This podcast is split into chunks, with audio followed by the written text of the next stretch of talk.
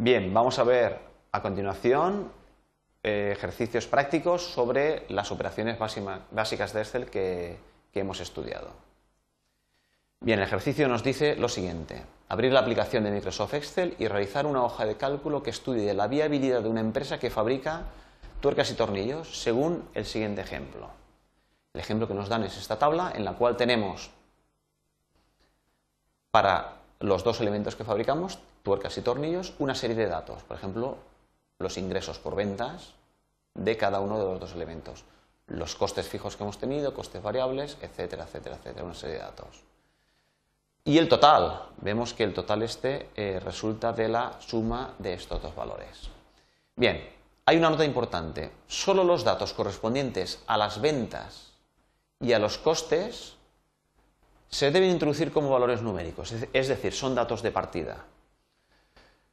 Lo reconocemos porque el concepto está en minúsculas, ¿lo veis? Está en minúscula. Sin embargo, aquellos eh, valores, por los costes de fabricación, margen industrial, margen comercial y beneficio, son datos que se deben calcular a partir de los datos que tenemos en la tabla. Los reconocemos porque hemos escrito el concepto en mayúscula. Bien, pasamos a construir la tabla. Entonces, en una hoja de cálculo escribimos concepto.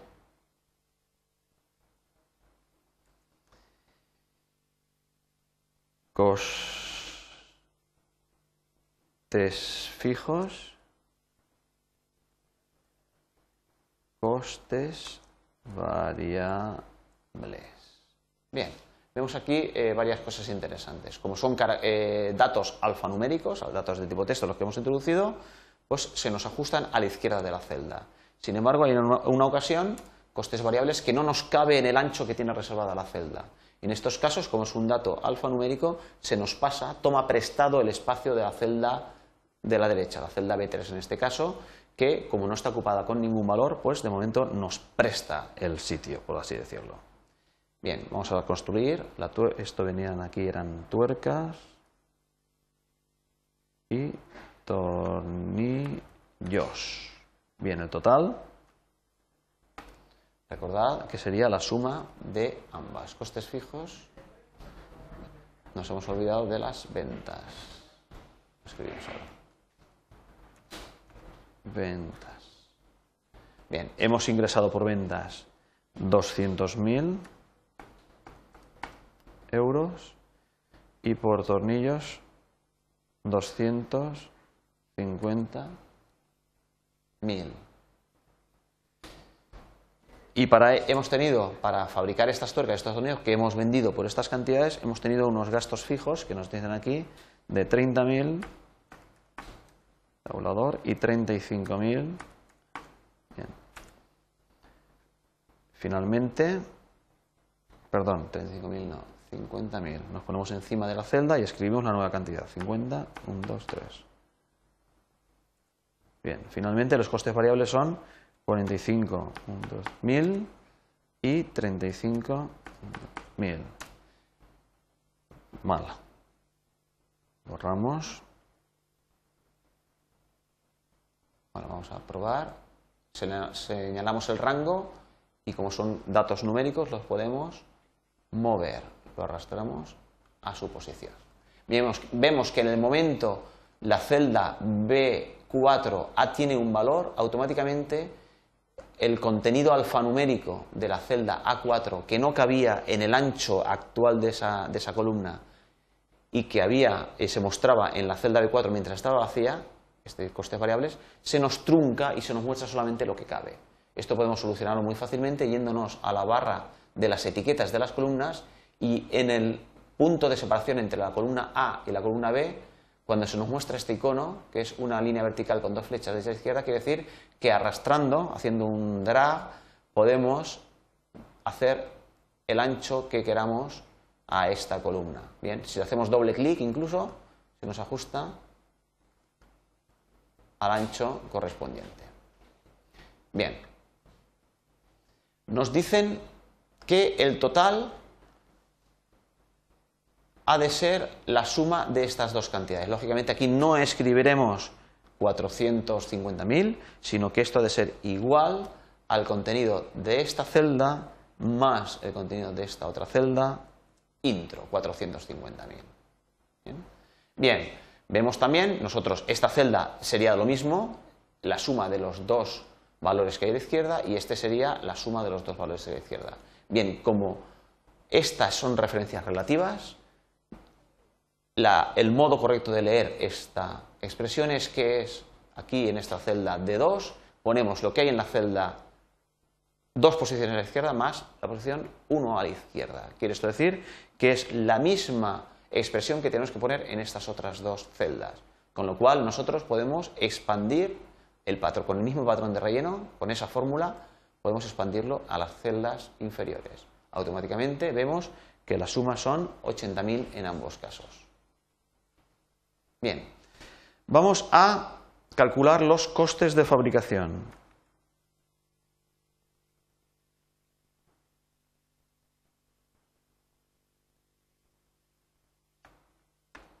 Volvemos a ver que no nos cabe este texto en el ancho que tenemos en este, momento en la, en la columna. Hacemos doble clic sobre la línea de separación o bien lo empujamos hacia la derecha para darle suficiente sitio.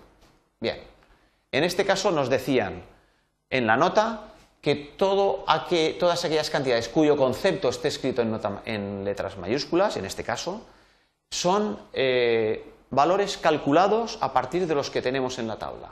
Bien, los costes de fabricación aquí no nos han hecho, dado mayor explicación, pero los costes de fabricación es el total de costes que yo, como estoy en la columna de tuercas, pues he sufrido para fabricar esas tuercas. ¿De acuerdo?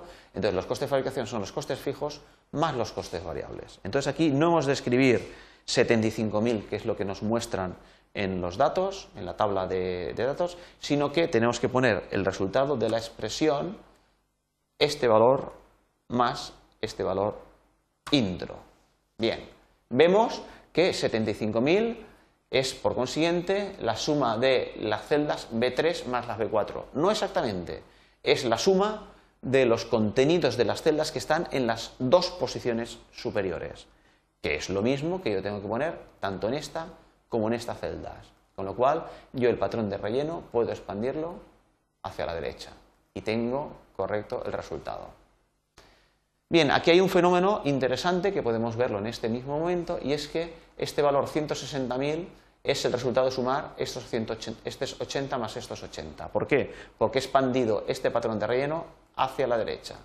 Bien, también vemos que este 160.000 también es la suma de 75.000 más 85.000. Es decir, que si yo hubiera expandido este patrón, de relleno, que inicialmente lo expandí hasta la D4, lo hubiera sido hasta la D5, también nos da 160.000. ¿eh? Fijaos que también sumando la B5 más la B5 da 160.000. Esto es una, algo que ocurre siempre que nosotros tenemos, eh, por ejemplo, eh, tablas con esta, de esta forma. Tenemos aquí contenidos unos datos numéricos, que son datos de partida, 30.000, 50.000, 45.000, 35.000, y hacemos sumas hacia abajo y hacia la derecha. Bien, pues la suma de las sumas será siempre el mismo valor, realice yo las sumas en este sentido o las realice en este sentido.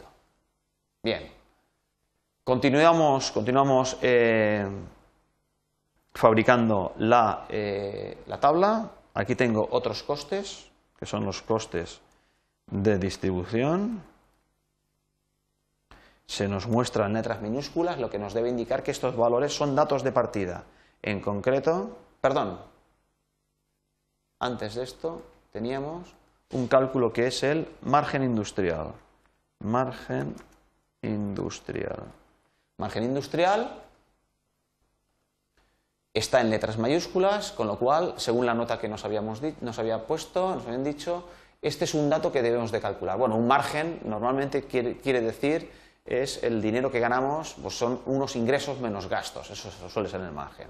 Bien, este margen industrial eh, según el dato que tenemos aquí, pues vemos que fácilmente se deduce de los ingresos que yo he tenido por ventas, le resto los costes que yo he tenido, tanto fijos como variables, que me han costado fabricar a mí estas tuercas. Entonces, el valor aquí se calcula del siguiente modo. Igual, ingresos por ventas, 200.000, menos costes de fabricación, 75.000. Intro, y ya tenemos los 125.000 euros, suponemos que yo tengo de margen industrial por la venta de tuercas. Algo similar ocurre con los tornillos. Yo eh, tengo unos ingresos de 250.000, pero unos gastos de 85.000. ¿Cuál es el margen industrial? Pues será esta cantidad menos esta cantidad. Es decir, la misma fórmula que tenemos aquí. El valor que está en cuatro posiciones arriba menos el que está inmediatamente eh, encima. Entonces yo puedo perfectamente esta fórmula, esta expresión, expandirla hacia la derecha. Me servirá también para los totales, 290.000. Bien, ahora sí, los costes de distribución están en letras minúsculas. Es un nuevo valor que nos dan, que son 40.000 y 30.000. Esto expresa, quiere expresar, pues a mí estas eh, tuercas que yo venderé por 200.000 y que me, y que, me cuestan 75.000, en realidad ponerlas en mercado me va a costar 40.000, ponerlas, digamos, en la tienda. Entonces yo tengo unos gastos, con lo cual el margen comercial